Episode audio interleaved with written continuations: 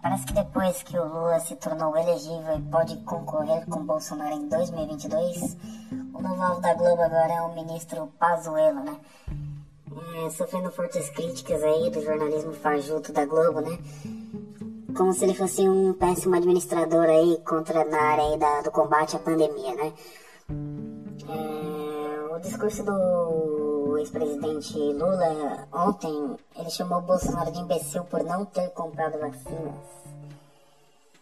Só que acontece que o Bolsonaro assinou hoje uma sanção aí, é, sancionou hoje uma lei que permite estados e municípios fazerem a compra de vacina. Não só estados e municípios, como empresários também, né?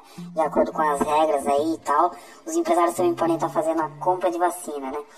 Pessoas jurídicas com ações privadas, né? Com direitos privados, né?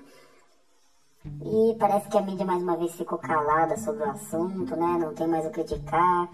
Acabou tendo que mudar o alvo aí. E esse episódio aqui é só uma crítica aí à, à mídia brasileira, que infelizmente, né? É, alguns poucos jornalistas fazem um trabalho sujo, né? E acabam enganando as pessoas, né? Mais, mais comuns, né? As pessoas mais, mais humildes e tal.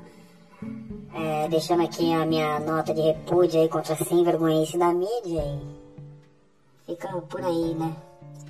Acompanhe os próximos episódios e as próximas notícias.